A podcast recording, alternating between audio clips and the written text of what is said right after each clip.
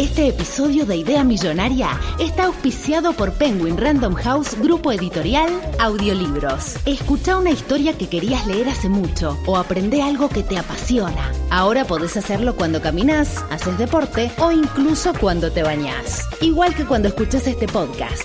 Entra a escuchar.com.ar barra Idea Millonaria y encontrá tu próximo audiolibro ahora. No, bueno, como te estaba diciendo, yo creo que si, si me saco todo el pelo de los costados de la cabeza, más o menos doy, doy un poquito, como un poquito Shelby, ¿o no?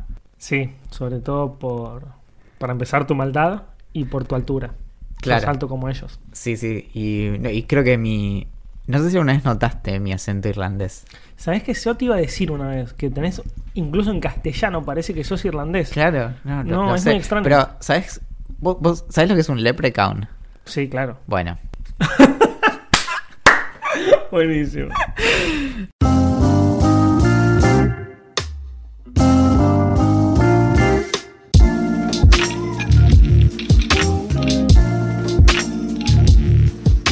Los episodios de Idea Millonaria son la mejor respuesta a las necesidades y exigencias actuales. Gracias a su rapidez e higiene es posible superar los métodos convencionales de entretenimiento y educación y conservar las propiedades y sabores naturales de la ciencia, la filosofía y la literatura. Durante la próxima hora le brindaremos información que le ayudará a incorporar los conocimientos básicos sobre los periodos de apareamiento de las mantarrayas a fin de aprovechar al máximo su tiempo y los beneficios del episodio de idea millonaria que usted acaba de adquirir. Quisiéramos agradecerle nuevamente, querida persona que escucha, por habernos elegido. Nuestro mayor deseo es que le ayude a disfrutar y compartir la buena vida junto a su familia, amistades y otras personas que por algún motivo suele tener cerca. Mi nombre es Valentín Muro, algo así como la versión moderna de Sherlock Holmes cuando no encuentra sus llaves. Y solo por hoy, y en instantes nomás, tendremos el privilegio, la oferta sin obligación de compra, el orgullo de tener muy cerca a los cachetes de una persona muy especial. Se trata de quien inventó la frase más vale flauta dulce que electrocutarse con un horno eléctrico. Es probablemente una de las caras más codiciadas en el mercado negro de tazas personalizadas y una de las inspiraciones para la serie Floricienta. Me complace anunciar la presencia de Axel Marazzi, Messi... Me complace anunciar la presencia de Axel Marazzi, médico forense. ¿Cómo estás? ¿Cómo estás, amiguito? No te pudiste aguantar la risa de lo que escribiste hoy. Sí, ahí está. ¿Cómo Bueno. se nota que lo escribiste largo y tendido fumando la pipa, no? No, sabes que esto es un poco como, como mostrar las cartas, pero me costó bastante conseguir un buen manual de microondas para, para poder escribir esa introducción. De verdad. Me di cuenta, ¿sabes qué? Se perdió, se perdió la buena costumbre de los fabricantes de electrodomésticos de, de saludarte en, la- en los manuales. Fuera de joda. Van como a los bifes. Y te dicen como, bueno, se prende así. Y me costó llegar- como una persona. Me costó llegar a uno que me dijera, hola, ¿cómo estás? Bueno, Claro. acá te vamos a contar esto y lo otro. Como no, no es solo la- las cosas técnicas. O sea, uno crea y, y mantiene luego una relación con los aparatos. Sin y duda. Tiene que arrancar bien. No, Sin duda. Sí, ¿sabes que hablando de manuales? Eh, me di cuenta ahora que estoy con las camaritas eh, analógicas, que hay páginas, obviamente como todo, co- com- como toda cosa retro, tiene como una comunidad inmensa de personas que hablan. Che, y este escriben. café tiene mucho gusto a té. ¿Viste? Me quiero morir, me quedé sin café. Ah, Es terrible para mí. Encima eh, le puse edulcorante al mío y me olvidé que el té con edulcorante no me gusta. El café sí con edulcorante sí me gusta. Pero el té me el gusta con edulcorante azúcar. con café. Claro. Yo le pongo mucho, sí, sí, es cierto. No te das una idea de la cantidad que tiene este. Bueno, y como toda comunidad de cosas retro, eh, son muy, muy fanáticos y hablan todo el tiempo al respecto y hacen videos en YouTube y bla, bla, bla, bla. Y hay un par de páginas que suben los manuales de todas las cámaras que básicamente fueron creadas en la historia de la humanidad. Algunos no están porque son muy complejos de conseguir, pero en general la mayoría están. Y así es como llega el manual de la cónica. Que son básicamente PDFs Son escaneados de manuales que vinieron a... ¡Wow! Es exactamente eso. Incluso si vos ves la, vos ves la- las hojas, o sea, es un PDF que, que es una hoja escaneada. Y, y está bueno porque ves cómo eran los manuales hace muchísimos años. Tienen como dibujos de ilustración de gente agarrando, la- agarrando en este caso la cámara y usándola y apretando un botón, sonriendo cuando saca la foto. Parece más un como un cómic más que un manual. Está buenísimo, después te lo muestro.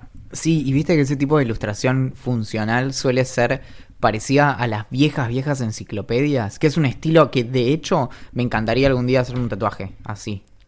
¿Cómo es? No, no, no, me, no me acuerdo. Es como que por lo general tienen, por ejemplo, los gradientes hechos como con puntitos Ah, sí. y demás. Si vos Sí, buscás sí, ahora en imágenes de Google como ilustración enciclopedia, es eso. Que por lo general son como ilustración detalle de algo. Claro. Y las enciclopedias suelen tener, no para todo, obviamente, sino para algunas cosas muy específicas. ¿Pudiste encontrar algo? Sí, lo estoy viendo y es una locura. Bueno, y hay un hay un tatuador que se llama Chaqueta que hace ese tipo de tatuajes en el 2014 casi colaboramos en un proyecto con él y con Tomás García Sí. y al final, bueno, no, no pasó, pero ahí me, me enteré de este eh, tipo de ilustración que es, es increíble. Hay muchos de anatomía, los dibujos clásicos de anatomía son suelen ser como con Claro. este... con sí, este de hecho estilo. acabo de ver algunos eh, buscando eso. Que Un corazón es muy común Sí. y es como... Bueno, sabés que yo conocí a un tatuador, uno de mis mejores amigos hace piercings, Checho, pero los hermanos son todos tatuadores, menos la hermana. Son muchos hermanos, son eh, uno, Pablo, Ale, Leo, Checho y la hermana que no me sé el nombre. Son seis hermanos, me faltó uno nombrar uno porque no me acuerdo el nombre, pero son seis hermanos, de los cuales cuatro son tatuadores. Eh, no, perdón, tres son tatuadores, dos son piercers y una se dedica a otra cosa. Ah, Creo que la, la hermana se dedica a pilates o no, no sé bien qué. Y mm, yo durante muchos años en mi infancia, en Quilmes, cuando todavía vivía allá, básicamente pasaba mis tardes al pedo o jugando al Counter-Strike en el cibercafé de Min, que después terminó siendo pro de Counter-Strike, o, eh, o, en la- o en el local de Checho. Que era básicamente ver cómo, se, cómo tatuaban los hermanos, cómo era hacía piercings, tomando mate. eh, ya si era tarde, tipo después de las 8 o 9 de la noche, cuando cerraban, tomábamos unas birras con el local cerrado. Eh, después tengo que contarte la historia, creo que la habré contado en algún momento, de cómo hice, cómo me hice varios piercings solamente por estar alcoholizado. Entre esos, el de la tetilla. Ya no tengo ninguno, Nunca no le conté. bueno, eh, nosotros nos juntábamos, hacíamos muchas previas. Y como en general en la casa de nuestros viejos hacíamos mucho bardo, éramos un grupo muy grande, algunas de esas previas fueron al local de, de este pibe de Checho, eh, cuando el local ya estaba cerrado, obviamente. Que en el local laburaban él y algunos de los hermanos. Claro, él y todos los hermanos laburaban Ah, ahí. Ahora uno se fue de viaje igual, pero. eh, y, muchas previas, cuando ya estaba cerrado, íbamos ahí, abríamos el local, nos quedábamos adentro, tomábamos unas birras, nos cagábamos de risa, jugamos a las cartas, bla, bla, bla, bla, con música de fondo. Y cuando terminábamos, nos íbamos, cerrábamos la puerta y nos íbamos a un boliche, un bar, a seguir la joda. Y muchas de esas jodas terminaban con nosotros llegando a la- o empezaban con nosotros llegando a las 10 de la noche, terminaban a las 2 de la mañana, que nos, recién de ahí nos íbamos al boliche, y nada, terminamos medio borrachos. No muy borrachos, porque recién empezaba la noche, pero sí relativamente borrachos. Aparte, la idea de la previa es ahorrar guita, entonces te chupás en la previa y no gastas, no gastas guita en el boliche cuando sos pendejo no tenés un mango. Y más de una vez me dice, un arito, no sé el nombre, de- del que va en la parte de arriba de la oreja, en el cartílago. Ese me lo hice ahí, en esa situación, quiero decir. El de la tetilla me lo hice en esa situación. Y después, no, ninguno más. Después sí me hice el de la lengua, que ese me lo hice no estando borracho, o sea, ese me lo hice un día cualquiera. Porque Y- querías. Porque quería, y después ninguno más. ¿Cuánto tiempo tuviste el de la lengua? Y lo tuve bastante, te digo, ¿eh? Lo habré tenido cuatro años. Pero no, pero te digo por qué me lo saqué. Me lo saqué porque no recordaba ni que lo tenía. O sea, como llegó un momento que estaba tan normal, o sea, como, como si no lo tuviera. Y no me lo veía tampoco. Entonces no era tan estético, o sea, como no. Nada, me lo saqué porque no lo veía. Y se me cerró el agujerito todo. Pero además, eh, supongo que en la lengua debe cicatrizar súper rápido. O sea, una vez que te lo sacás, Cuando, cuando yo, to- todo, el, mi- el miedo que tenían mis viejos, algunos amigos y demás, era que cuando me lo sacaran me quedara un agujero en la lengua. Le pregunté eso al pibe, a mi, amigo que es experto en eso, labura desde que tiene 18 años en eso y tenemos 33. Em, me dijo, no, boludo, o sea, es una estupidez, se te va a cerrar 100% seguro como todos los piercing que te hagas. No, y además. su- A no esos- ser que sean, viste, muy grandes, que te quedan como un agujero gigante. que- Y además eh, tienen el riesgo de, por ejemplo, que te lo quieras sacar por algo y es muy riesgoso que es porque se te cierra muy rápidamente. Claro. Sí, después te, te lo tenés que hacer de nuevo. Igual te digo, el proceso de, de curación, entre comillas, fue bastante paja. Porque la, Imagino. la- la- la lengua hinchada, no sé, una semana, es una re paja. Oda. Exacto. Oda. Acá, de de ya, mi ya. Claro, sí, como que te pongan una Eh, aneste- anestesia en la lengua. Así que sí, nunca por suerte, por suerte mi amigo no tatuaba, si no tendría tatuada la cara por una apuesta boluda de que debe haber perdido Como, como post malón. Stay exacto, away. sí. Exacto.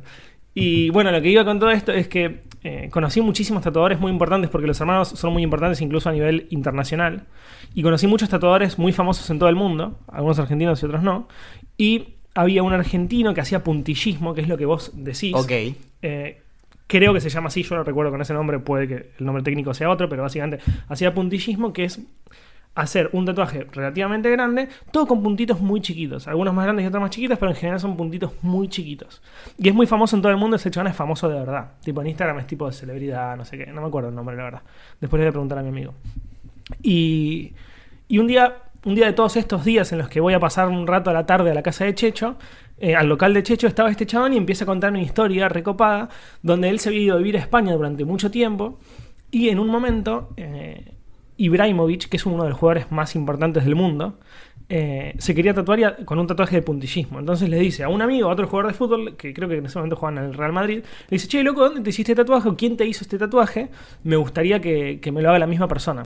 Y le dice este chabón que ahora me está volviendo el nombre, creo, creo que se llamaba Tato o Cacho o algo así. Algo con A y O, seguro. Exacto. Ponele Tato y, le, eh, le responde este, este jugador amigo, le dice, no, fue este chabón, es re grosso, no sé qué, vive en Argentina o, o vive en otra ciudad de España, pero nada, se mueve, todo bien. Dice que este chabón Ibrahimovic, que es muy, muy, muy, muy importante, realmente es muy importante a nivel Cristiano Ronaldo, Messi, o sea, como de los mejores jugadores del mundo, lo llama por teléfono y le dice, che, ¿vos sos Tato? Sí. "Eh, me gustaría que me tatúes, vivo en tal lugar, eh, si puede ser, venite a mi casa. El, el chabón le dice, mira, no hago domicilio, venite vos a mi local. Y el tipo le dijo, no, lo que pasa es que no puedo, ir- no puedo salir mucho a la calle, no sé qué, que esto que el otro. Y ahí le dice que era Ibrahimovic. El chabón se le cae la mandíbula hasta el piso y le dice, che, ¿podés venir? Obvio, voy para allá. Y fue a la casa. eh, primero hicieron como una especie de escena de presentación, ellos dos nada más. Y con unas birras y no sé qué. Y dice que. Yo, yo estoy contando lo mismo que contó él. No sé si es cierto o no, pero dice que el chabón llegó a la casa de Ibrahimovic, super mansión de la terrible. Y Ibrahimovic le dice, bueno, cerrá los ojos. Cuando ya después de conocerse, ¿no? Eh, pensá lo que te gustaría comer. Imaginá lo que sea, lo que se te ocurra. Y el chabón flashó algo, no sé qué habrá querido comer. Y dijo, bueno, ahora, ahora te lo pido. Y llamó a sus chefs, no sé qué, importantísimos y bla, bla, bla. Y le dijo que le haga la comida que quería el chabón. Así que básicamente así es como puedes hacerte famoso en el mundo haciendo tatuajes. Bueno, solo tengo que arrancar. Exacto. Tienes que hacer puntitos en la hoja. Sí, ahí lo busqué a, a Chaqueta. Se llama eh, Lucas Mascaró, creo. Y. Pero no encuentro el, su Instagram eh, precisamente como el de tatuajes. Claro. Eh, sí, su Instagram es como me lo acordaba. Me gusta tu chaqueta. Mira, Es todo, todo junto. Y ahí se puede ver este, este tipo de, de tatuajes y demás. Yo creo que usa varias técnicas, no solo. Estuve viendo el puntillismo, pero creo que hay otras. Pero bueno, volvamos a, a los manuales de las cámaras que me estabas contando. no, nada, eso te conté. Ah, no sé, ok. se me ocurrió contarte ¿Sabés por la qué? cosa. Hay, hay páginas también que se dedican a buscar, a, a guardar manuales de todo. Como no, no solo cámaras. Y también, entonces, a veces para viejos electrodomésticos y eso, que es muy desesperante. A mí me pasó hace un tiempo con un lavarropas, el que teníamos antes, que funcionaba, tenía muchos años, pero Sí. funcionaba bien. Y el- lo que, lo que nos, nos mataba es que la perilla tenía, en algún momento tuvo impresas las funciones. Sí. Pero era tan viejo, borraron. claro. Y además no estaban marcadas como de forma física, sino que estaban impresas y se había borrado, estaba blanco totalmente. Entonces tuve que rastrear ese lavarropas para ver qué, qué tenía ahí. Y me costó un montón, hasta que pude dar con una foto, creo que en, en una venta en Mercado Libre o algo así, creo que era Muy buena idea. marca ahí. Candy o algo así. Sí. Y después le tuve que marcar como con un indeleble lo, donde yo creía que eran las funciones que, que yo tenía que usar finalmente. Muy bueno. Bueno, y ahora tenés eh, un nuevo teléfono que- del cual no necesitas eh, manual, porque ya lo sabes usar muy bien. Sí, bueno, finalmente logré. Llegó. Sí, logré. Creo que no lo hablamos acá, lo hablamos en el otro. Nunca lo hablamos. En el podcast exclusivo. Le, le logré dar el- mi teléfono anterior, el OnePlus eh, 5 a, o 5. Es, es loco eso, ¿no? Lo- bueno, el iPhone, ¿viste? Sí. iPhone X. Y hay gente que le dice iPhone X, pero en realidad no es ninguno de los dos, es iPhone X. Exacto. Es muy raro. Incluso yo le digo, eh, yo sé que lo estoy diciendo mal, pero le digo iPhone X. Claro, y a mí recién me pasó. Dije como ah, OnePlus 5, 5. Sí, es medio raro. Ebullición mental, pero bueno, el OnePlus 5, que es un telefonazo, se lo regalé a mi viejo y para... Va, la, la situación es que mi viejo se fija cuánto le salía a comprarse un teléfono nuevo, justo antes de la debacle de inflación y demás en este país. Y le salía tipo un teléfono normal de, de Motorola o lo que sea, le salía lo mismo o un poquito eh, menos que lo que me salía a mí cambiarlo. Y dije, bueno, ya este lo tengo hace dos años, lo, lo cambio. Y se lo di en perfecto estado. Mi viejo tenía el, el Nexus 5 antes. Y lo ¿Cuántos tenía años tiene a- Nexus 5 aproximadamente? cinco años creo que tiene. Claro. Y no, y se la rebanca igual. claro, y de hecho yo antes de eso, de- después del 5, lo reemplacé por el 5X, Claro. y que fue el último Nexus que tuve, y el problema que, que tuvo es que... Seis años. Wow, El Nexus 5 fue anunciado en octubre del 2013. wow, increíble. Bueno, y seguía tirando perfecto. Lo que le empezó a pasar al final, que son cosas ya como de, de que un teléfono lo usas sin parar tanto tiempo, le empezó a andar mal las placas de, de radio, básicamente la de Wi-Fi, y le andaba mal el Bluetooth también. O sea, como Claro. no, no conectaba. Y mm, bueno, y después ese lo cambié por el 5X, que te- tuvo un problema que tuvieron muchos teléfonos, que es que también se les, eh, les andaba mal la placa como madre. Hubo un problema muy zarpado. En Estados Unidos le pagaron a un montón de gente, pero era imposible re- reclamar eso desde Argentina, así Claro. que tuve que cambiar. Y el, este OnePlus 6T lo que tiene es que la huella digital la detecta sobre la pantalla. Y creo que fue uno de los primeros teléfonos que hubo que tienen esto. Y yo era, no le confiaba al principio, pero anda bastante bien. Re- solo ayer fue la primera vez en 10 días de tenerlo. Ah, re bien igual. ¿Qué? ¿Qué anda? Sí, fue la primera vez que no te funcionó. No, por eso. Y no sé bien qué era, si era como la, la pantalla medio sucia o si era mi dedo medio sucio. O... Igual yo ya te dije, yo sospecho que mis huellas digitales están andando No están mal. funcionando. Sí, y el teléfono no tiene nada que ver. Pero funciona súper bien. Y Bien. aparte de eso, no sé, la- la- ya lo hablamos alguna vez, pero los teléfonos me dejaron de entusiasmar hace años. Como... Por eso no lo quería cambiar. Lo único que, motivo por el cual yo cambio un teléfono es que deje de tener actualizaciones. Claro. Pero el OnePlus 5 que le di se sigue actualizando. Va a tener, Claro. eh, le van a dar eh, Android 10 ahora. Sí, así sí. que- A mí me pasa un poco lo mismo que vos. O sea, sí, veo un teléfono nuevo, sale un nuevo iPhone y me da ganas de tenerlo. Pero no me entusiasma como me entusiasma- entusiasmaba antes. Em, no sé bien, porque quizás me la bajo un poco los precios. Porque igual es lo que yo te dije 1500 veces, ¿no? Yo estoy en medio en la rosca de vender el iPhone y comprarme el nuevo, entonces no gasto tanta, tanta plata entre uno y otro. Puede ser entre 3 lucas y 5, 6. Y con lo que lo uso yo es bastante, en, muchos casos es laboral, en muchos casos es, es parte de mi ocio y para mí eso también vale. Eh, no me parece tanta, tanta guita. Pero ya no, como tienen tan pocas mejoras uno de otro. Eh, que, eh, yo te digo, con este No sé. teléfono, cuando lo empecé a usar, fue tipo probar eso y después no tenía nada más. Como que yo dijera como Claro. nuevas y características. sí, está buenísimo, pero vale la pena realmente Claro. 500 dólares. En no ese sentido, o sea, yo realmente si, es, si mi viejo no, mi viejo ya hace tiempo que tenía que cambiar el teléfono, pero si no era por eso, si esto Claro. no apareció en mi vida, no Sí, sé, obvio. yo iba a ver como hasta que empezara, se quedara sin actualizaciones o algo Claro. así. OnePlus creo que te, te garantiza tres años de actualizaciones igual que Apple, entonces eso está bien, o sea, se, se, se portan súper bien con los usuarios. Claro. Ahora están empezando a tener, antes tenían solo dos teléfonos por año, ahora están teniendo tres, entonces hay que ver cómo... Es mucho, boludo. Claro. Es muchísimo. Hay que ver cómo van a llevar eso. Pero, perdón, cuatro. Porque tienen como la versión normal, la versión pro y después las mejoras a los seis meses de eso. Claro. Y- Me parece muy raro que mejoren el teléfono cada seis meses.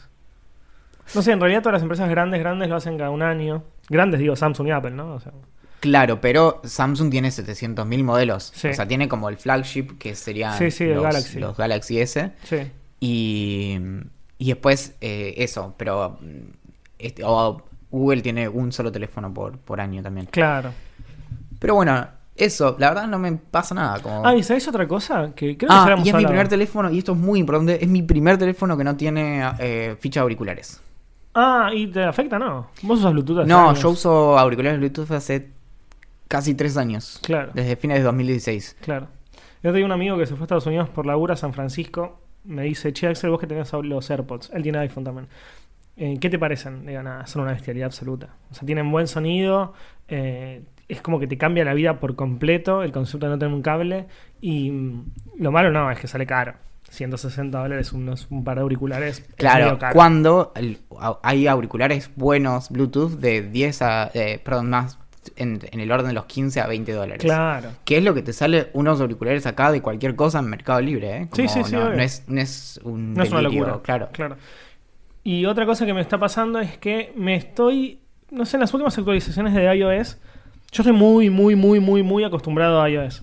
Usé muy poco tiempo Android, por reseñas más que nada. eh, y tengo iPhone con iOS desde el iPhone 3G, creo, o 3GS. Que tiene, no sé, realmente no sé cuántos años. 10, no sé. No, 10 no, 10 es mucho porque en- hace 10 salía el iPhone. Pero ponerle 7. No, más, 9, más o menos creo. ¿Sí? Sí. Bueno, ponele. Y me da un poco de miedo pasar de, de iOS a Android, pero me gustaría mucho tener un Pixel durante un año. Un Pixel, el nuevo Pixel, el Pixel, no sé, 4, ponele. Me gustaría muchísimo tenerlo. El iPhone este salió hace 10 años, el 19 de junio del 2009. El 3GS. ¿El 3GS? Sí. 10 años. Bueno, ese fue el primer teléfono con iOS. Y bueno, vamos a ver la producción que puede hacer por vos. Olivia Alert. Y hablando de cosas que quedaron viejas, hoy lavé los platos. Bien. Bien, igual, claro, esa no era la parte relevante. No, yo me sorprendí. Dije, epa, míralo. No, es que ahora, igual desde que tengo agua caliente, Estás... todo, o sea, no Todo lo que sea agua lo haces vos. ha- hago esto. Estoy cenando. Ceno la mitad del plato, pongo eso en un tupper, lavo el plato, pongo la otra mitad de vuelta porque me encanta lavar los platos. Con agua caliente, es sí, como- ¿no? Sí, sí, es la, Con la agua paso, fría la es, paso bien. es tortura. Además, por, por mi tamaño, directamente entro en la bacha Te- y me puedo y- y como bañar- ahí bajo el chorro de la canilla, sí. y chapoteas con los platos. Eso, por eso, no, no, está buenísimo. Pero eso no es lo relevante. Lo relevante es que me dije, ¿qué, qué hago? Tengo que, que hacer esto, me va a tomar 15 minutos, ¿qué me pongo a escuchar? Y puse el primer episodio de Idea Millonaria. Muy bueno. Nunca jamás había hecho eso, ¿eh? Muy pero, bueno. Pero, o sea, no- lo, yo la- no lo hice lo habré vuelto a escuchar al mes de que salió eso, o sea, hace más de un año. Yo no sé si lo habré escuchado después de haberlo editado. De- Se nota que está menos editado que ahora. ¿Sí? Sí, como hay cosas, como hay, hay más, hay, una, hay un momento de un silencio que yo dije, Se rompió. ¿Qui- ¿Quién aprobó esto? no, y me acordé que, de que tenemos que agregarle al principio de los, de los capítulos viejos un disclaimer, tipo, chicos, esta es la máquina del tiempo, estás yendo Claro. muy, muy atrás. Claro. Estás tan lejos que te voy a decir que trataba como de no matar a tus abuelos y cosas así. Pero mm, está bastante bien. Me o sea, hay algo como de todavía no saber bien cómo funciona hablar, pero... Obvio, me imagino. Pero- Me acuerdo de lo que hablamos. Me acuerdo por qué se llama eh, Nunca voy a atenderte el teléfono. algo así se no, coma, no voy a atenderte el teléfono. Gran, gran... Es un gran título. título, sí. No, a mí me gustan. Yo soy como las, las bandas de punk pop que, que te gustan a vos y me gustaban muchísimo a mí, como Fallout Boy, que tienen. o de Panic! the Disco. Que tenían nombres- tenían nombres eternos que eran una especie de. No, no sé. Sí, sí, una oración más que un nombre de canción. me Tanto, gustan esos tanto nombres. que se me rompían los programas de MP3. ¿En serio? Claro, porque muchos no estaban preparados para tener Para más de tanto 100 dic- caracteres y Claro. eso. Y bueno. Mirá, no sabía que pasaba eso. Y mm, está bastante bien. Me, no, no sé si me volvería a escuchar todo. Aunque en algún momento lo pensé. Igual son esas cosas que pienso, digo, ¿cuándo? ¿Dónde voy a tener Claro. el tiempo para eso? ¿Me tengo que pedir una beca? Es De mucho esas tiempo. De que es como que me pida una beca, que me manden un mes a una cabanita en Canadá. Tipo, esas cosas. Y dedicarte a eso. Y lo que tengo que hacer es, o sea, me, me pagan para que esté un mes en una cabanita en Canadá, escuchando el podcast y anotando de qué hablamos. Qué lindo sería, ¿no? Entonces ahí después podemos hacer, Podemos hacer la cantidad. Ya en el primer episodio, la cantidad de libros que mencionan y cosas, y, y es como, wow, claro. Bueno, ¿sabes qué? Ahora que lo pienso, me acabo de acordar lo que nos dijo Sano, eh, que deberíamos ir anotando a medida que está el capítulo, que avanza el capítulo. Recién me acabo de acordar por lo que dijiste vos, de qué vamos hablando para poder ponerlo en, en- en, eh, como el preview o el resumen o, los te- o la temática. Es Que ahora ya estamos, ahora estamos medio arrancados este capítulo, vamos 25 minutos. Mm, no tiene sentido. Ah, ya- eh, hagamos esto. A ver quién se acuerda. ¿De qué hablamos? De hablamos de Manuales de cámaras de fotos. Antes de eso, hablamos de, en la apertura, hablamos De cortarse el pelo como, de cortarse el pelo como, como Tommy los. Shelbys. Eh, de, de manuales de cámaras de fotos, del microondas. Empezamos por el microondas. Después de tu celular nuevo. Sí. En el medio hay algo más de lo que hablamos que yo no me estoy Mucho acordando. tiempo hablamos de otra Sí, cosa. sí. Ah, de los tatuajes. De los tatuajes. De la técnica de puntillismo, Ajá. de tus piercings eh, locos. De mis piercings borracho. Sí. Y del primer capítulo de Millonario. Claro. Creo que hablamos de eso. Bueno, bien. Wow. Gran ejercicio, ¿eh? Sí. Me, me dio un poquito de, Sí, de vértigo. Bueno, viste que comenté, no sé si la semana pasada o la anterior, o la anterior, no sé, eh, que tenía el auto cagado que me hacía me- me- me- un pitido porque me habían chocado y bla, bla, bla. Eh, finalmente lo arreglé, pero tardaron unas, más de unas dos semanas más o menos en arreglarlo y estuvo buenísimo porque descubrí las Ecobici, que son las, las bicicletas estas que son gratuitas que, que instaló la reta o el gobierno de la reta en estos cuatro años y eh, las amo. Las amo profundamente. Eh, primero, yo, no- yo ni siquiera tenía la aplicación instalada, imagínate. o sea, Pero pará, vos encima, las primeras que usaste fueron las naranjas, las nuevas. Sí, Ok, claro. sabía que había otras. No, a mí me pasó al revés. Yo usé varias veces las amarillas y después hubo un periodo de transición que aparentemente para las personas que usaban las bicis fue muy doloroso. Que, Claro. tipo, no andaba ninguno de los dos. O sea, No. andaba, to- los dos tenían sus problemas. Unas no las arreglaban, las otras estaban como en retirada hasta que cambiaron los sistemas y eso.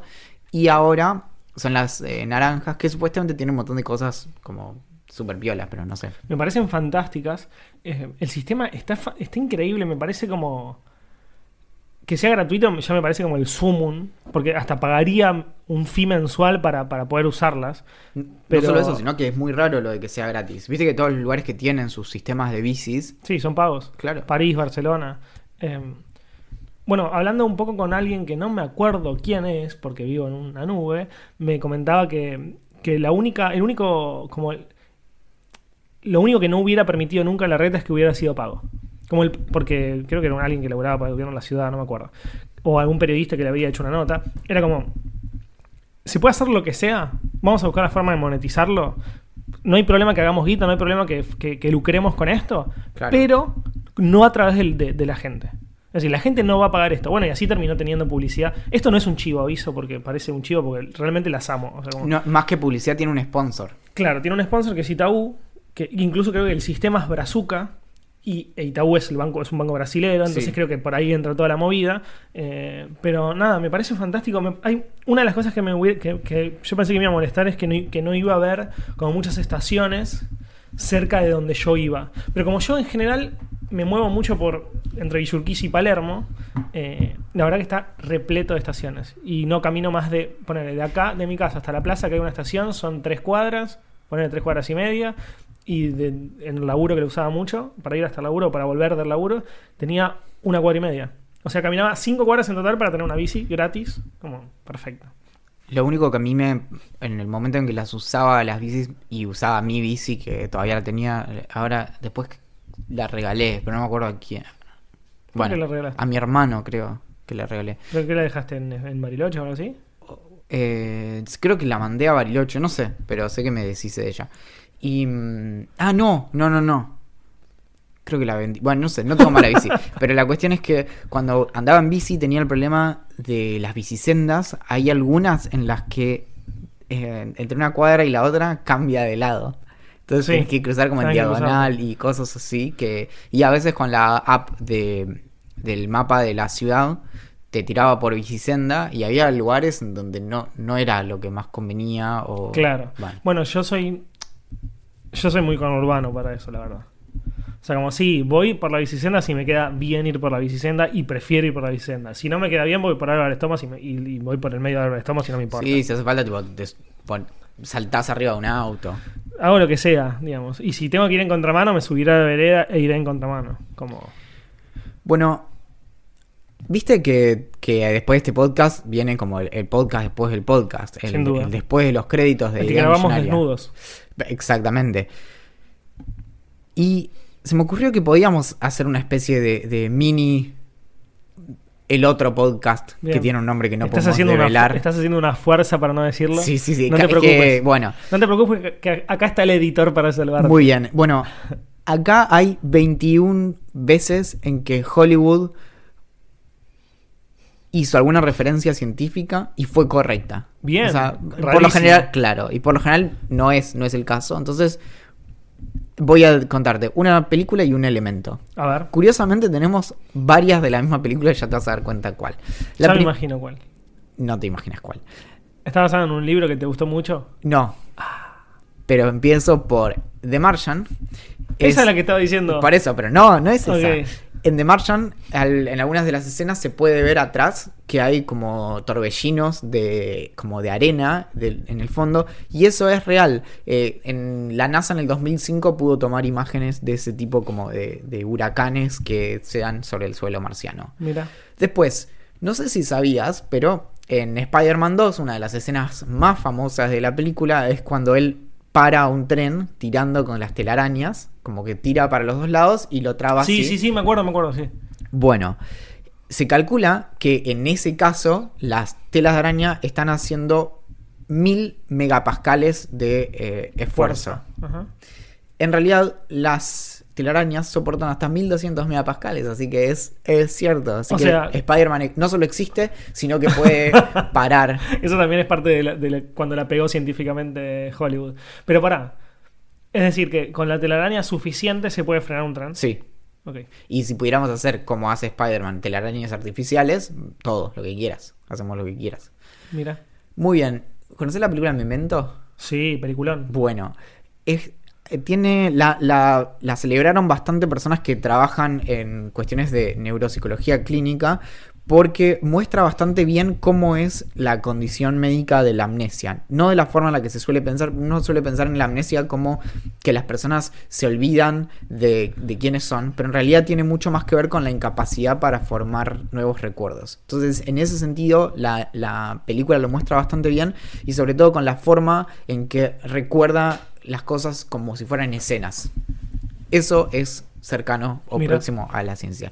Y esta es una película que tiene mucha, eh, ¿cómo se dice? Como mucha... Veracidad científica. Exactamente.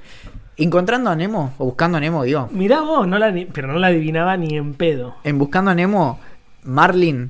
De A no Marlin lo, lo pican varias veces con una. como una. no sé cómo se llaman. como un grupo de aguavivas. Y sobrevive. Esto es científicamente correcto porque el tipo de esos. los pez eh, payaso, creo que se llaman. son inmunes a las anémonas. que eh, tienen como pican de una manera parecida a lo que hacen las, las aguavivas o las medusas. Claro. No Por vi eso. buscando Nemo, así que no te puedo ayudar en, Después, en las escenas. en South Park, Sí. y esta no te la esperás, hay un capítulo en donde muestran el síndrome de Tourette. ¿Sabes cuál es? Sí. Bueno, que- contame de qué ¿No es el que putean? Exacto. Justamente en ese capítulo lo muestran científicamente eh, correcto porque te muestran que hay un- algunas personas que tienen Tourette y no necesariamente putean, como, como solemos pensar, sino que tienen algún otro tipo de tic nervioso que es inevitable.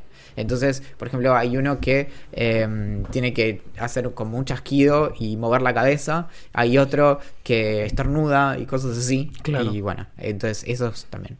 Después, esto es muy conocido, pero en Ah. la película Interstellar, Sí. los efectos que tienen que ver con, con agujeros negros los trabajó un equipo de físicos que fue liderado por Kip Thorne, que es un te- físico teórico, que para trabajar en los efectos visuales tuvieron que avanzar ciertas teorías y sacaron varias publicaciones científicas a partir de la película, Muy bueno. a partir del trabajo que hicieron para la, la película. Es lo que Después- pasaría si Hollywood pusiera plata en ciencia, ¿no? Claro. Digo, la puso una Sí, vez Sí, y- bueno, pero es como esto. papers. El otro día estaba el chiste ese que para, para el- la Amazonia ofrecían, creo que 20 millones de dólares que no te alcanzan ni para hacer una película acerca de, de- de la Amazonia. Es boludo. Y bueno, en, en la secuela de Buscando a Nemo, que es la de Dory, hay un pulpo que se llama Hank, que todo el tiempo se está como mezclando con las cosas, se, se ponen como contra una pared y, y se... eh, ¿Cómo se dice? Se, mm, Se me, metamor- No, se. Sí, se pone de ese color. Claro, eh, se disimula con la pared y demás. Y eso es real porque los... Y, y si querés algún día buscar los, los videos en, en internet de los pulpos haciendo como mimetizándose con el entorno porque... He visto. Es bueno, increíble. Es increíble. El Rey León, Sí. que era la película que marcó mi infancia, mi vida y probablemente mi muerte también, ah, bajo una estampida de rinocerontes, muestra a un trío de hienas Sí. que son lideradas por quién. ¿Qué te acordás del trío? No me acuerdo nada. Bueno, en el trío son dos machitos y una hembra. Sí. La hembra, Jensi, es quien lo lidera. Y esto es real porque ese tipo de hienas, con, que se llaman eh, hienas manchadas, tienen una eh, suerte de sociedad matriarcal, en donde no solo la- suelen tomar un rol de líderes, sino que suelen ser incluso más grandes físicamente Mira. que los machos y más agresivas. Mira vos. Aunque la mayoría de la ciencia en Breaking Bad. Es chamullo. Sí, es chamullo. Cuando tienen que en un momento romper un, un- ¿Cómo se llama? Una cerradura muy, muy jodida. Y usan termita, que es una reacción eh, entre. Es una reacción para, para los metales. Una reacción química vinculada a los metales. Es correcto eso. Termita, hoy lo estuve buscando, de hecho. Además de ser la. Los bichitos que comen cosas, Sí. es una mezcla reactante que se compone de aluminio y óxido metálico. Y eso, bueno, es lo que logra que vuelen esta cerradura. Mira. También en Buscando O sea, puedo abrir, puedo abrir una puerta de una casa con eso. Sí, la podés explotar. Probablemente tengas maneras mucho más sencillas de abrir una puerta de una casa. Ese es el asunto. no que quieras robar. No la de una caja fuerte. En Buscando a Nemo, el tiburón llora porque no conocía a su padre. Y eso es cierto porque, por lo general, cuando se embarazan las hembras de tiburón, es- es- evaden a los, a los machos a toda costa, incluso al, al que las dejó preñadas. Vos. Y em, la última es de una película que nos eh, interesa mucho, que es John Wick 3, que yo no la vi todavía. Yo Eh, ya lo vi. Sos un... ¿En serio? Bueno. Esas son las películas que me gustan a mí. A mí en realidad no me gusta ninguna, pero es, John Wick, no sé por ¿Y qué? como- ¿Trabajaste en internet? Porque... Yo no bajo cosas. ¿no? No, claro, no, perdón. Pero digo, eh, claro. La no. vi en la cama. Ok, Sin bajar nada de internet. ok. Te llegó. Te Me llegó. mandaron. Bien, perfecto. Bueno, hay una escena en donde le disparan abajo del agua. Sí. ¿Y vos te recordás qué pasa en esa escena? No. Que las balas, vos, vos ves y las balas se caen. Como Ah, me acuerdo. Sí, sí. bueno, sí. eso es real. Porque si vos disparás eh, bajo el agua, la- una bala por la densidad no viaja más de un metro.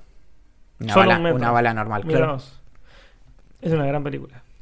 Sí, y mm, bueno, y la última, pero que es divertida, es en Black Panther, no sé si la viste, la de Marvel, Sí, sí la vi. que va- toda la trama es que en algún momento cayó un meteorito con un metal muy particular, que, que es el vibranium, Ajá. que les permitió tener una sociedad súper desarrollada. Bueno, curiosamente, eso no solo pasó en la historia, sino que pasó muchas veces. Por ejemplo, en Groenlandia, en partes de África y en partes de Sudamérica, en donde había ¿Qué metal? Me jodés, boludo. había, me- había sociedades que estaban todavía en la edad de piedra y que de repente pudieron usar el acero que, mm, que llegó en esos meteoritos.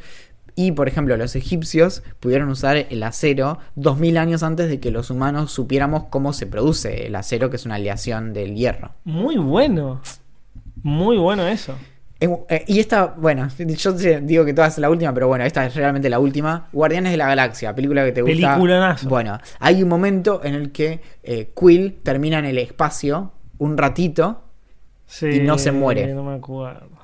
Bueno, una persona en el espacio, en el vacío, puede llegar a sobrevivir hasta un minuto sin daño permanente.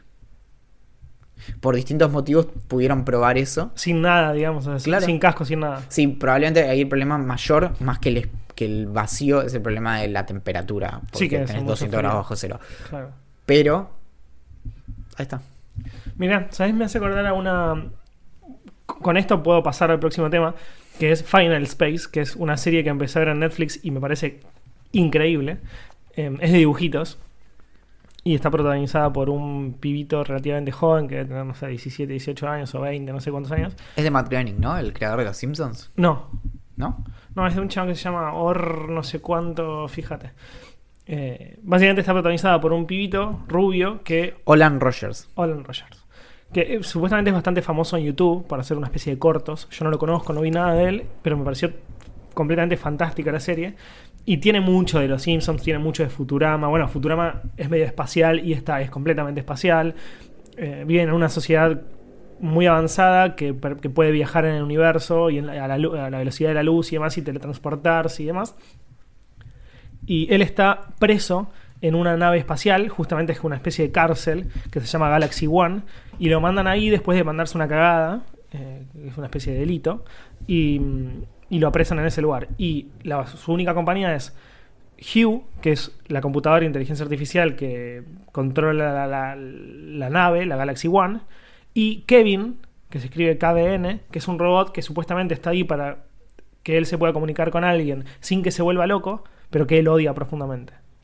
Es- es- odia mucho a, a su compañero de, de, Ah, de no, cárcel. Su función no es que lo odie, sino que él lo odia. No, no, él lo odia porque lo odia, pero su función es como charlar, ponerle. Claro, sí, sí. Hacerle sí. compañía. Pero no es que está diseñado para ser No, odiado. no, en absoluto. Todos lo odian, pero en realidad es un gran personaje. Es el típico, ¿viste? Todos lo odian, pero es un personaje entrañable. Y, mm, y me encantó. Empieza medio raro. El primer, todos los capítulos empiezan de la misma manera, que es él en el espacio, perdido. Te lo digo porque el primero empieza de esa manera. Eh, y es un minuto, nada. Es como la, previa a la presentación. Eh, es él en el medio del espacio, como después de que pasó algo que, que no sabes qué es, pero como que él se perdió. Y Hugh, que, que le habla a través del casco, le dice, eh, te quedan 10 días, te quedan 10 minutos de, de oxígeno y después de eso te vas a morir. Y él le dice, bueno, pero seguramente puede haber- el chabón es muy jodón, ¿viste? "Bueno, seguramente va- puede, puede haber algo que me sale. Y Hugh le dice, no, es imposible, las posibilidades son cero. Y como así, y todos los capítulos te quedan 9, te quedan 8, te quedan 7. Y así hasta que llega el último capítulo. Y... ¿Y, nada, básicamente y es- durante el capítulo que te muestran recuerdos. y el capítulo y durante el capítulo te muestra lo que estu- lo que pasó hasta que él llegó a ese momento. Ah, ok. Toda la temporada es como explicarte cómo es que llegamos ahí. Y es, es muy buena porque es muy filosófica, es muy profunda por momentos, pero todo mezclado con mucho humor, o sea, como el amor y la amistad y cómo mucha gente eh, genera su propia familia en las amistades, y como es muy, muy, muy buena. Instagramé algo, que, que es lo que te mandé a vos, en mi conversación con vos, la que le saqué una captura y la subí a Instagram. Y Guido, nuestro amigo Vilariño, me contestó, me dice como, amo a... Amo, a- amo Final Space. Me parece fantástica, no sé qué. Le digo, sí, boludo, yo estoy viendo la primera temporada, bla, bla, bla. Y todo esto surgió porque está por salir, o ya salió hace muy poquito, creo que en junio, la segunda temporada. Así que tengo muchísimas ganas de verla. Ya terminé la primera. Son ¿Ya 10 está la segunda? Ya empezó la segunda en junio. Mm. No está disponible en Netflix. Eh, creo que sale en Adult Swim. Así que la tengo que conseguir, no sé, en YouTube o en algún lado. Y. Nada, la voy a empezar est- esta semana, no sé cuándo. Pero es una gran, gran, gran serie. Muy, a, vos te, a vos te va a volar la cabeza. La vas a ver en dos días. Porque dura 20 minutos cada capítulo y son 10. O sea, en 200 minutos ya la tenés lista. ¿Te parece si leemos un correo? Muy bien. ¿Cómo.? No, no recuerdo cuál era la, la canción para introducir los correos. Es medio raro porque siempre tuvimos una diferente. Así que no sé si tenemos oficial. Mm. Ah, ya sé cómo es. Eh, pero, mira, yo voy, a, yo voy a hacer algo y vos me tenés que preguntar quién es. Sí. A ver.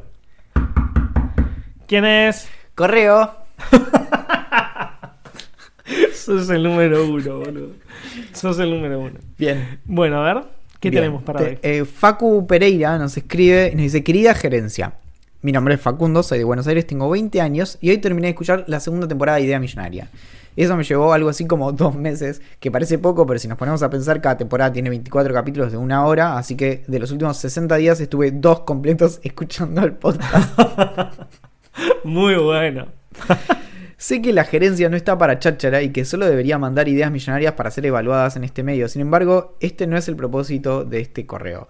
Me fueron surgiendo ideas a lo largo de las dos temporadas, pero esperaría ponerme al día con el podcast para enviarlas. O sea, porque debe temer que ya se las que alguien ya las haya dicho antes. Claro. Me- algo que debo decir que siempre me da un poquito de placer medio perverso es cuando nos escriben una idea millonaria súper elaborada y le digo, ya existe.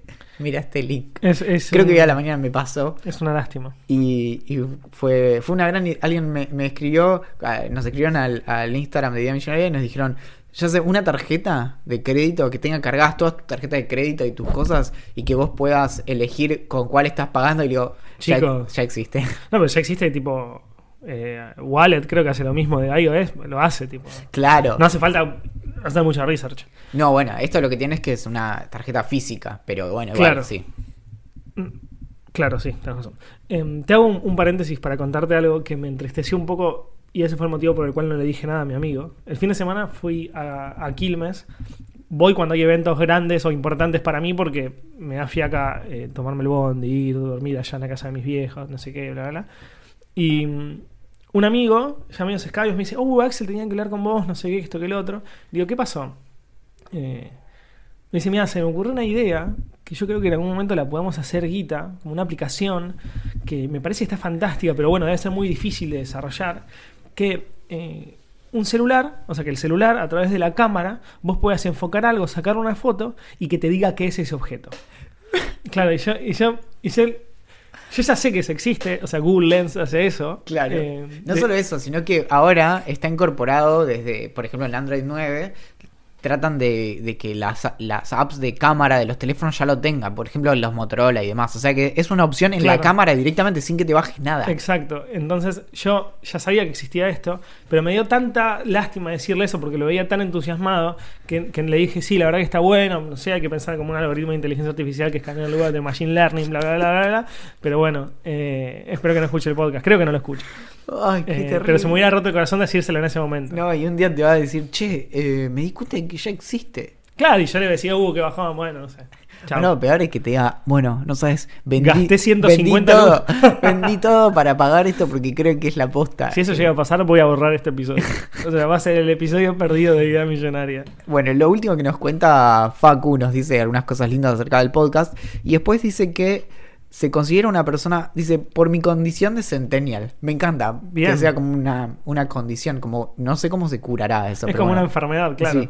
Me considero una persona muy dispersa, lo que me hace no poder seguir el ritmo a ningún libro y optar por entretenerme e informarme de otras maneras. Así llegué al podcast, dice.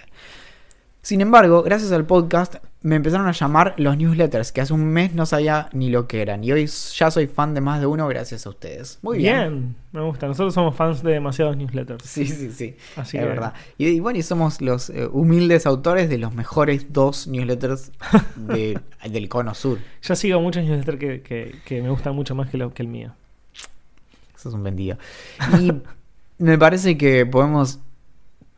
Algunas podemos, ¿no? Sí, sí, podemos. Bueno. Faltan 15 minutos para la hora, así que estamos bien. Bien, estamos como queremos. Estamos como queremos. Entonces.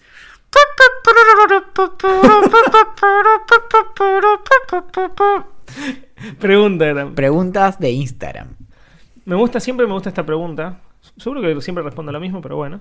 ¿Cuál es su top 3 de música y libros? Nos pregunta Luana Ambrosio. Lo malo es que hay que pensar cada vez una pregunta-respuesta. Una pregunta-respuesta. Una Una, pregunta. una respuesta distinta. Ahí. Claro, yo, yo, no, yo no, no me sale hacer una respuesta siempre distinta. eh, así que voy a contestar lo mismo de siempre. Pero bueno, voy a contestar cinco, así que tienen para elegir. Que son mis libros preferidos de la vida hasta ahora. Que es The Catcher in the Rye de Salinger, Hammond Rye de Bukowski, que es el nombre, es una especie de homenaje a The Catcher in the Rye.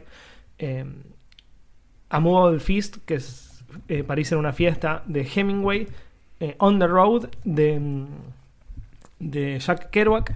Y se me metió otro en la lista hace, hace, hace un tiempo que sacó a otro, que es em, Just Kids de Patti Smith. Y, ah, pará, pará, y música. Jo. ¿Qué eran? ¿Pero eran tres o eran cinco? No eran tres, pero yo dije cinco. Ok, está bien. Y de música es muy difícil porque tengo etapas de mi vida. En una época fue Green Day mi banda preferida. Sí, amo a todas estas bandas, pero bueno, no, no son el en el momento, no son lo que más escucho. En un momento también mi banda preferida fue Oasis. Eh, y en otro momento, no sé, creo que esas dos fueron las bandas de mi vida. Amé muchas bandas, amé Fall Out Boy, amé Panic! the Disco, amé The Format. The Format creo que es una de las bandas Sí. que más me marcó. Em, las letras de The Format me parecen fantásticas. Eso.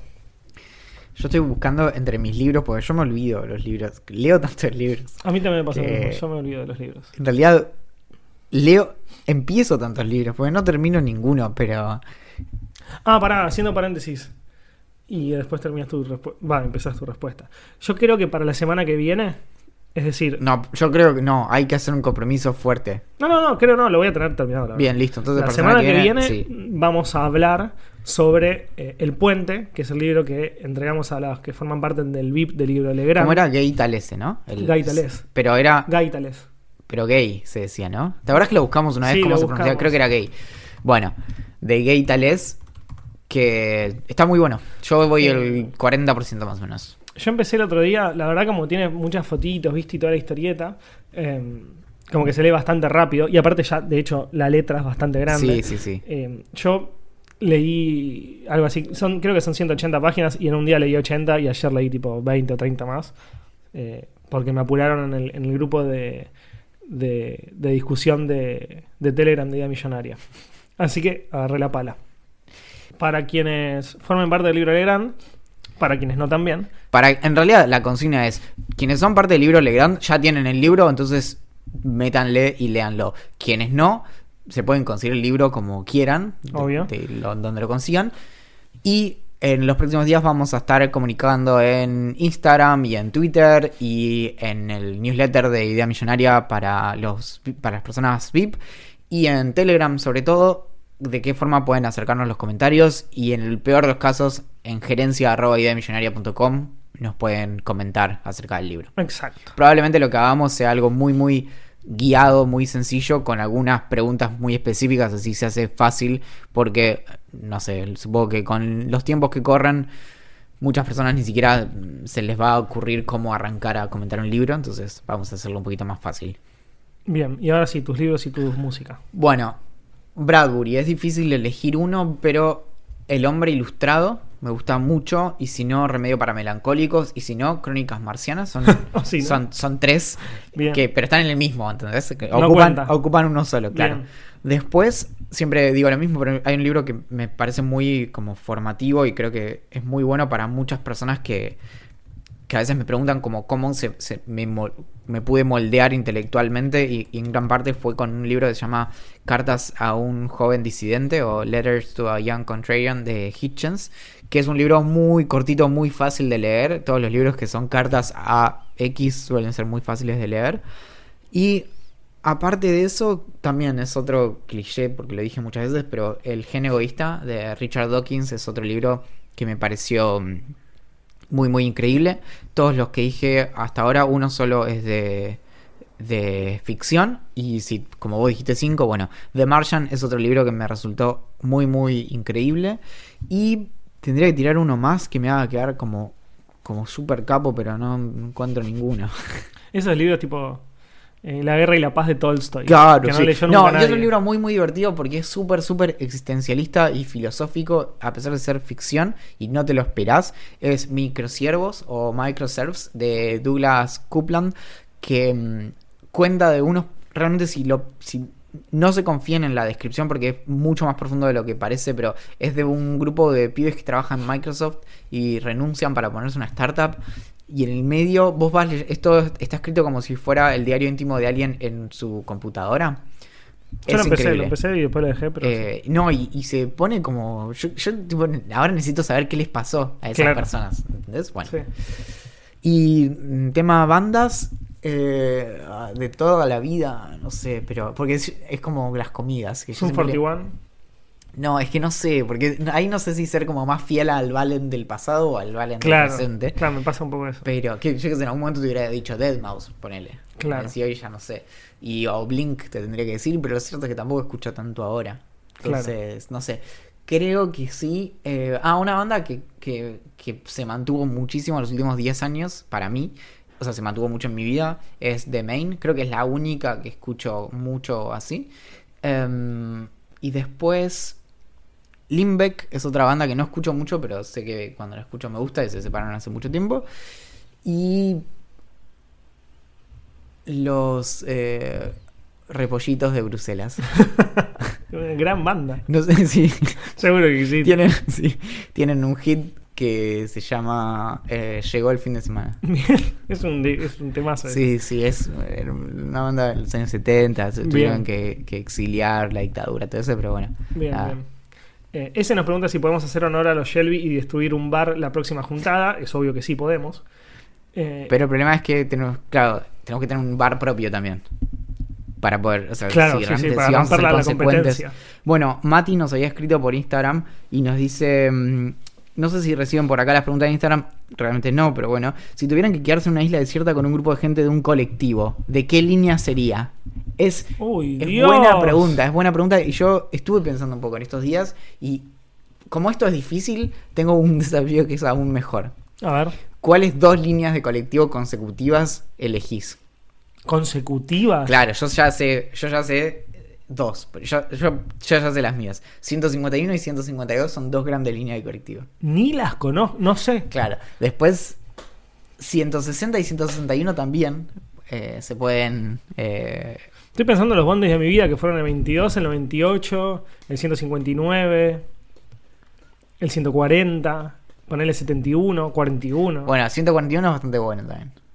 ¿Sí? Sí. Bueno, 140 y Y el- 141. No tengo idea de dónde Claro, van. el 40 no lo conozco, pero el 41 estaba piola también. Claro. Y bueno, eso, me parece, es algo que, que me gustaría que la gente piense más en esto. Bien, me gusta. si pensaran en un futuro utópico, ¿qué implicaría ese futuro? Nos pregunta, era ahora Nachito. Ah, ya lo, tengo, lo vengo pensando hace un montón. Lo te- ¿Vos lo, ya te- sabés? ¿Rápido? Rápido y que no haya guerra, si no haya hambre y que no haya tanta violencia. Digo tanta porque, bueno, no, si va, si va a ser utópico ya está, que no Yo- haya violencia. Yo lo tengo mucho mejor resuelto que vos. Alimento balanceado para humanos. No, Mi futuro utópico es eso, es que no hay, no hay más problemas de nada porque todos comemos como las mismas piedritas, y como así. Yo la veo, yo siempre digo lo mismo, pero yo la veo comer Olivia y digo, y claro, es...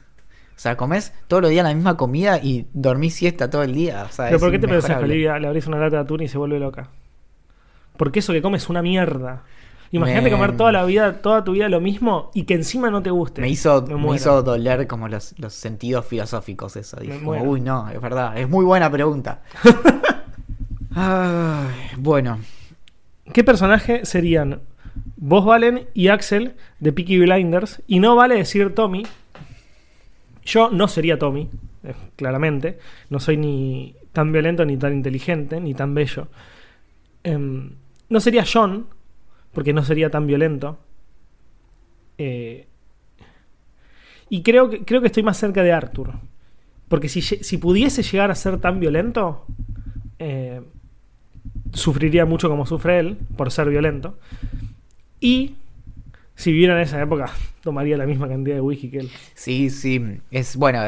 Igual hoy, hoy estuve pensando. Otra... Tampoco podría ser Polly, porque es muy inteligente. Es Claro. básicamente la que una todo eso. Sí. Yo no soy tan, yo no soy tan conector. Pero también la sufre mucho. ¿Y sabes qué estaba pensando? Esto, esto lo voy a decir. ah, pará, al aire ¿sabes y quién podría llegar a ser un poco más? Michael. Claro, bueno, sí, bueno, Michael es el único como pibe más o menos bien que cae ahí medio como en Pero, paracaídas. pero es leal, a, es leal a su madre antes que a los Shelby. Eso me cabe. y es Eh, sensato, es sensato. es- Es un poco más sensato. Si hay que actuar, digo, si tengo que salvar a un amigo o a un pariente o a alguien, en realidad a alguien que quiero mucho, aunque tenga que usar la violencia, y lo voy a hacer. Digo, si, si de eso depende su vida, y la voy a hacer. Quiero creerlo. Si yo. Vos solo tenés que hablar un rato, media hora. Pero yo produzco, realmente yo produzco ocho episodios más o menos, no sé cuántos puedo pensar, seis de un podcast de Peaky Blinders. Sos un delincuente. Vos solo tenés que estar presente, yo, yo te guío todo, yo me encargo de todo lo que haya que, que encargarse. Es algo, es, es algo que yo hablé, no sé si con quién hablé. Con alguien de la redacción calculo que ve la serie también. Que es que no me parece mal. Lo que me parece es que deberíamos agarrar una serie que recién empiece. Y que, va- y que tenga una proyección larga para poder hacer muchos, muchos, muchas temporadas, si nos gusta. No, Eh. pero Peaky Blinders lo estamos agarrando ahora en, el, en la cresta de la ola, ¿eh? Se están para, mí, subiendo todos. para mí le quedan, le quedan eh, esta temporada y la próxima. Sí. Por eso, pero no importa, hoy por hoy todo el mundo está ahí y necesita una dosis Para mí sí, a nivel, a, nivel, a nivel negocio, por decirlo de alguna manera, o, por, o de éxito, que me Es gusta ahora, un poco ¿eh? más, eh, me, parecería mejor agarrar un, un- un Breaking Bad recién comenzando o un Peaky Blinders comenzando. Pero Puede no sé, ser. no sé. Eh, po- podemos hacerlo, obviamente. Yo soy Curly. Está muy bien. Em, ¿Disney debería comprar Argentina? Muy buena pregunta. Muy buena pregunta. Me gustaría, claro, ¿sabes qué? Y, eh, toma la palabra el honorable presidente Mickey Mouse. ¿Te imaginas? Me gustaría una empresa un poquito más open mind. Y no que se suba la ola de diversidad cuando ya estamos todos arriba. claro, sí, sí, sí. ¿Entendés? Y. mm, Claro, que. guau, uh, esta es una gran pregunta para el debate presidencial que se nos viene. Sí. Si fueras, me muero, me muero que le pregunten a Alberto Fernández y a Macri, si fueras una princesa Disney, ¿cuál serías? Mi voto depende de eso. Mi voto depende de ¿Y, eso. cuál, y quién- cuál sería tu mejor respuesta posible? La mejor, o sea, O sea, ¿qué, qué respuesta esperarías de tu candidato ideal? si alguien me dice Ariel, Sí. le- ya está. Ariel, no, ¿cuál no me es la- importa. la sirenita? A mí, yo no conozco tantas. ¿Pocahontas es una princesa? Sí, es, entran, sí. ¿Pocahontas me cabe? Es una gran respuesta, es una respuesta muy peronista. Sí. sí. Eh, y si no, no, no sé. Me, me cae bien la de Frozen porque conozco la canción porque todos los nenes la cantan, pero no sé si me cae bien realmente. Gran pregunta. ¿Qué opinan del K-pop? Nos pregunta Luana Ambrosio. Em, lo mismo que opino de todas las eh, disciplinas artísticas, que está bien. No lo escucho ni lo consumiría. Bueno. De hecho, lo, lo he escuchado, pero no. Yo creo que solo la de Gangnam Style es K-pop, ¿no? Me parece que no. ¿No? Ah, bueno, es porque esa es la única que se me ocurría. Por- Es como lo- los Backstreet Boys, pero versión eh, coreana. K, K es de coreano. Sí. Bueno, de coreana. Eh, no es mi estilo de música preferido, pero si hay gente que le gusta, go for it. Facu Pereira nos pregunta también qué actividad hacen que los hace sentir menores o mayores. Yo acabo de pensar una. Yo ya la tuya ya la sé, obviamente. La- pero vos sabes una, creo. No creo que la otra no sé. Pero vos, mayores. Para que la tengo que pensar esta, ¿eh? Que, me, que parezca mayor. Bueno, mientras la pensás, menores. Te vas a sentir más chico. Menores y jugar al Clash Royale, boludo. Perfecto. Una persona de 33 años jugando al Clash Royale es raro. A mí me hace sentir todo lo que tiene que ver con golosinas, me hace sentir más chico inmediatamente. Como cuando voy a un supermercado y digo como, uh, qué bueno tal cosa. Y después digo como, loco, laburo todo el día, me puedo comprar todos los caramelos que quiero. Claro. Soy, es, es como, soy, soy mi propio padre y, y el hijo al mismo tiempo. en Claro. dos instancias distintas. Claro. Eh, menor, eso que te digo, y mayor, sabes que no sé. No sé si hago algo que me, que me haga parecer mayor. O sea, ¿Se te, se te ocurre algo a vos? No sé. Y sí, Axel. O ¿Qué? sea, mío. tuyo. No, tuyo es fumar pipa. Bueno, pará, no, no, no puedes spoilear. Eh, sí, irte a dormir temprano. Yes. Perfecto. No, yo, yo me sirvo mi whisky. Me prendo mi pipa Y tengo 60. y pienso en mis nietos. Me encanta. Pedro nos pregunta, ¿cuál es la forma más rentable de hacer plata? Mucha plata por poca energía. Creo que tener una de esas impresoras que hacen plata. Yo te digo algo. Te voy a decir. Yo, obviamente estabas haciendo un chiste y yo pensé en una conversación fantástica que tuve estando en la misma que ciudad que vos cuando nos fuimos de vacaciones, pero no juntos. Cuando nos fuimos a Bariloche, no voy a decir más que eso, porque hay gente que puede sacar cuentas y saber dónde estaba. Vos ya lo sabés. Voy a comer con unos conocidos y charlando, eh, me ofrecen si quería tomar un, un- un vino o champán durante almuer- la cena, no sé qué. Le digo, no, yo prefiero un vino. Con champán la cena me parece medio extraño, no sé qué. Bueno, no sé qué, charlando, bla, bla, bla, medio es- escabio, pero muy leve, o sea, dos copitas de vino, o sea, cero escabio. Eh, la persona, mi- mi- la persona que me había recibido en su hogar, eh, nos ponemos a hablar, ¿qué, qué haces? Soy periodista, ¿qué te dedicas? Bueno, escribo sobre tecnología. Ah, gusta- mucha guita te dijo, ¿no? Claro, el chabón por adentro debería pensar más madera. Me están tomando todo el vino. Eh, me gusta cómo la tecnología nos atraviesa, bla, bla, bla, no sé qué. Tal, El discurso que digo siempre. Que, me- que lo, que lo siento de verdad, pero es un- ya lo tengo armado. ¿Y, y vos qué haces? Le digo. Y- Plata. Mucha plata. Claro, el chaval hacía mucha plata de verdad, tipo a nivel se iba a andar en moto por África, ¿me entendés? Eh, cosa que incluso si tenés plata es Este medio fin de semana extraño. pinta algo. Y sí, no, me veo con los pibes. Yo no, me voy a África, a África. a andar Con los pibes. Eh, y, y me dijo, yo me dediqué a muchísimas cosas. Incluso me caía muy bien que el chabón no tenía guita de familia. En general me gusta mucho la gente que hace plata a ellos. Claro. Me dice, hice muchísimas cosas y el, princip- el principal motivo por el cual yo salí a laburar fuerte es porque tuve, tuve dos hijos muy joven, sin, que- sin haberlos querido tener. Entonces dije, bueno, tengo que mantener a, a una familia. eh, todo muy patriarcal en ese momento. Era una persona bastante mayor que yo. Y salió a laburar el chabón. Y me dijo, "Atra- pasé por muchísimas cosas. Tuve cancha de fútbol, eh, laburé en, estado, en el estado, eh, bla, bla, bla, bla, bla. Hoy estoy muy alejado en general del laburo, o sea, como ya tenía una edad para poder haberse retirado. Y, y me dijo, y lo que más me dejó durante mi vida, el chabón muy tranquilo de guita, es el real estate. Bienes raíces, propiedades. Como lo que más. Vos construís un edificio. Digo, hay que conseguir la guita de alguna manera, ¿no? Si, si conoces inversores y demás, gol. O si no, ahorrarla y ponerla vos. Pero vos pones un edificio, lo vendés y empezás a hacer eso habitualmente, o comprar una casa destruida, arreglarla y venderla, mucha guita. Mucha Bueno, y guita la- y, el esfuerzo es mínimo, porque en realidad vos tenés que contratar gente que hace esfuerzo por vos. Es que el, el negocio de, de eso es es súper interesante y es, es muy entretenido, pero es que una manera de empezar con eso, que también había pibes de Bariloche, que había uno en particular que me acuerdo, que hace varios años que no lo veo, pero lo solían cruzar una vez por, por año en algún cumpleaños, que él justo pasaba por Argentina de vuelta.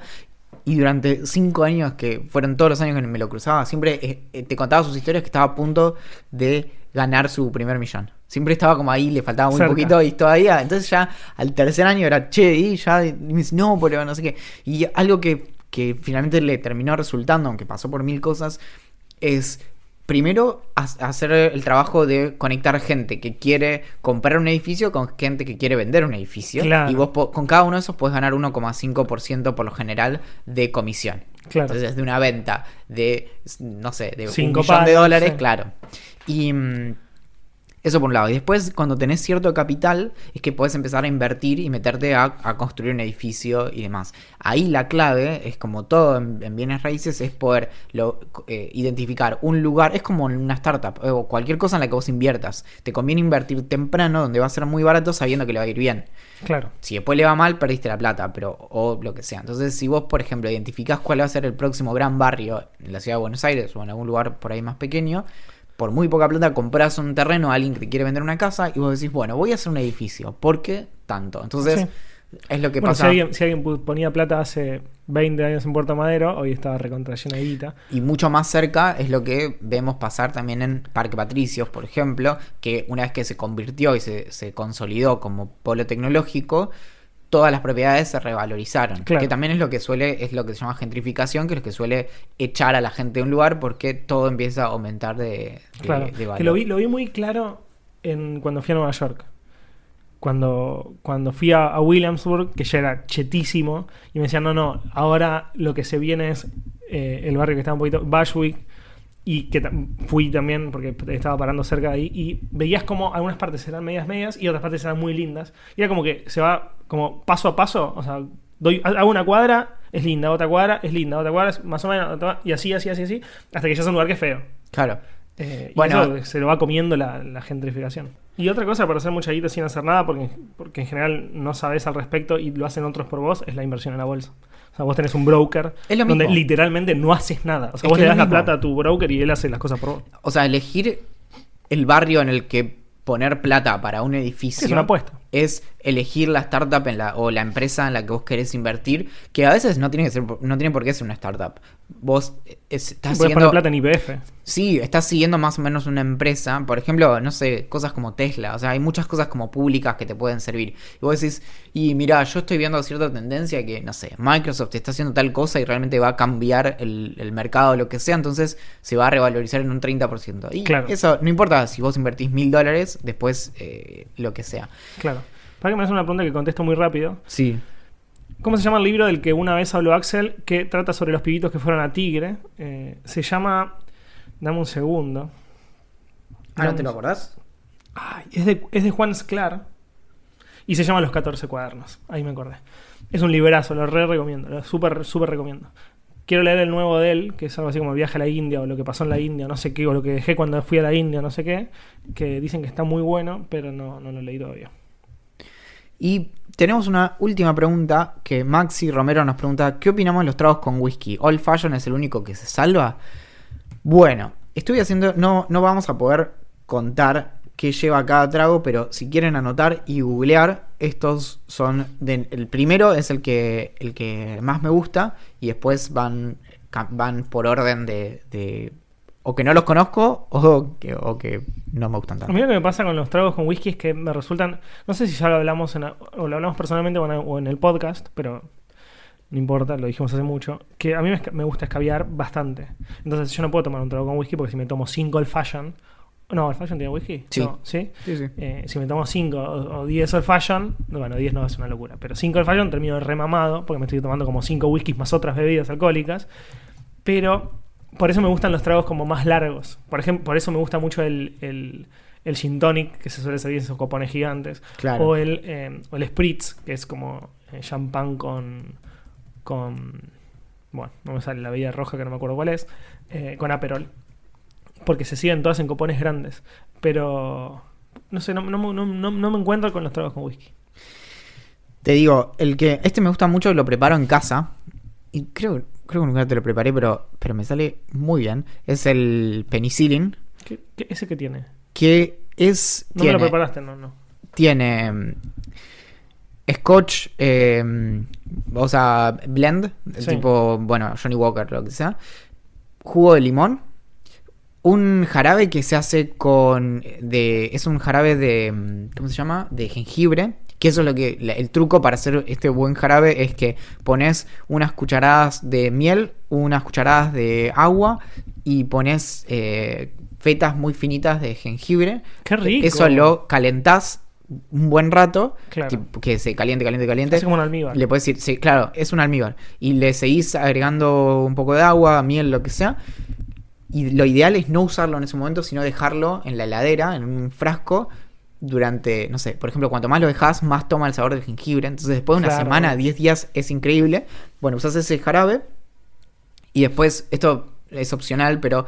O, o no en la receta, pero por ahí a veces es más complicado. Le tenés que poner un, un scotch single malt, si tenés uno en tu casa. Eh, esta receta dice que es con un Islay, que es una de las regiones de Escocia.